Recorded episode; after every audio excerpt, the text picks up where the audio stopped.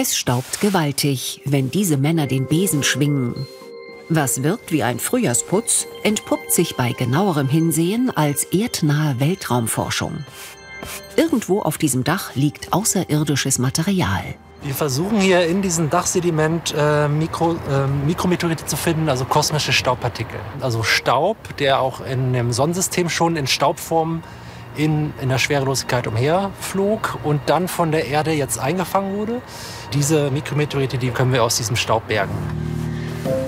Früher wurden für die Suche nach kosmischem Staub Expeditionen in die Arktis unternommen.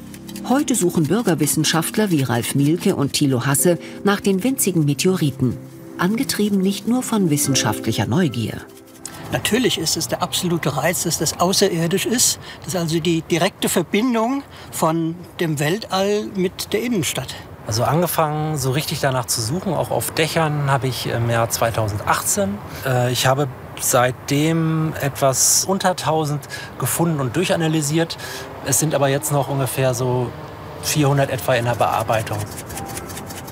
Gleich auf dem Dach beginnen die beiden, den groben Beifang abzutrennen. Ein Sieb hält schon mal alles zurück, was größer als ein Sandkorn ist. Mikrometeorite messen bis zu 3 mm. Selbst die kleinsten unter ihnen zählen im Reich der Partikel zu den Riesen. Nächste Reinigungsstufe, ein starker Magnet, denn die meisten Meteorite enthalten Eisen. Also was man noch sieht, ist, dass ganz viel, was dann hier dran klebt, so ein Gemisch ist aus organischen und anorganischen Kleinstpartikeln. Es werden sicherlich auch ein paar Sandkörner äh, mitgerissen. Vielleicht auch der eine oder andere Mikrometeorit schon oder einer vielleicht, man weiß es nicht. Um die winzigen Außerirdischen in all dem Großstadtstaub zu finden, müssen die Meteoritenjäger ihre Proben noch mehrfach durchsieben und waschen. Erst danach geht die Suche wirklich ins Detail. Bei den Initiatoren des Citizen Science Projektes im Berliner Museum für Naturkunde. Dort, nur wenige Kilometer Luftlinie entfernt, betreut Dr. Ansgar Gräshake die Suche nach dem kosmischen Staub. Er hat es normalerweise mit deutlich größeren Geschossen aus dem All zu tun. Meteorite, wie wir sie hier in dieser Schublade sehen, stammen aus dem Asteroidengürtel. Das heißt, aus einem Bereich zwischen Mars und Jupiter. Dort befinden sich kleine Planetenkörper, die seit ihrer Entstehung und seit der Entstehung unseres Sonnensystems fast unverändert sind. Von dort stammen auch die meisten Mikrometeorite. Im Asteroidengürtel kollidieren ständig Brocken kosmischen Materials miteinander und setzen dabei riesige Staubwolken frei. Die Partikel schweben spiralförmig in Richtung Sonne und geraten dabei auf Kollisionskurs mit der Erde. Manche Mikrometeorite kommen allerdings von noch viel weiter her. Bei Mikrometeoriten, also Körnern kleinerer Korngröße, haben wir die Chance, dass sie eventuell sogar von Kometen kommen. Kometen, die Objekte, die wir vom Sternenhimmel kennen, vom Abendhimmel mit dem Schweif, kommen aus dem äußersten Sonnensystem, dort wo es sehr kalt ist. Dieses Material besteht aus flüchtigen Elementen, wie zum Beispiel Wasser und Staub. Nähern sich solche Körper dem inneren Sonnensystem und damit der Sonne, verdampft das Wasser und der Staub wird freigesetzt. Dieser Staub kann dann als Mikrometeorite, als kleine Staubkörner auf die Erde rieseln.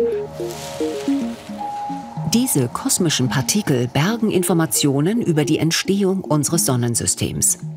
Doch selbst unter dem Mikroskop sind die winzigen Zeitkapseln in all dem Großstadtstaub nur schwer zu entdecken.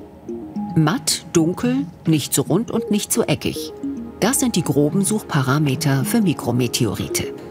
Der ist doch jetzt ein sehr guter Kandidat. Der ist jetzt äh, sehr dunkel im Vergleich zu den anderen Partikeln, ist sehr matt, sehr matt. Der hat nicht diesen, diesen hohen Glanz und der hat auch eine Oberflächenstrukturierung, also ich kann es nicht deutlich erkennen mit der, mit der Riefung. Müsste man sich vielleicht tatsächlich unter dem Rasterelektronen... Den, den sollten wir mal rausnehmen, ja? Der wäre ein Kandidat fürs Raster. Ja. So, dann wollen wir mal versuchen, den Partikel hier aus der Probe rauszubergen. Da liegt er als kleiner schwarzer Punkt zu erkennen.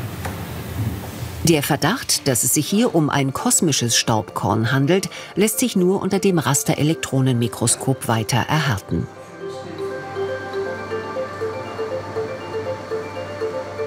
Ganz typisch diese, sind diese Peaks hier, ist ein hoher Ausschlag bei Magnesium und bei Lithium äh, und auch bei Eisen. Das sind sozusagen die drei Hauptbestandteile.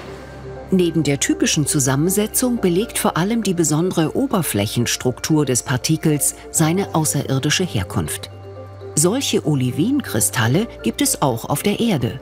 Doch hier bildet das Mineral nie so feine Strukturen. Was dahinter steckt, ist eben die kurze Geschichte vom Durchflug des Mikrometeoriten durch die Erdatmosphäre.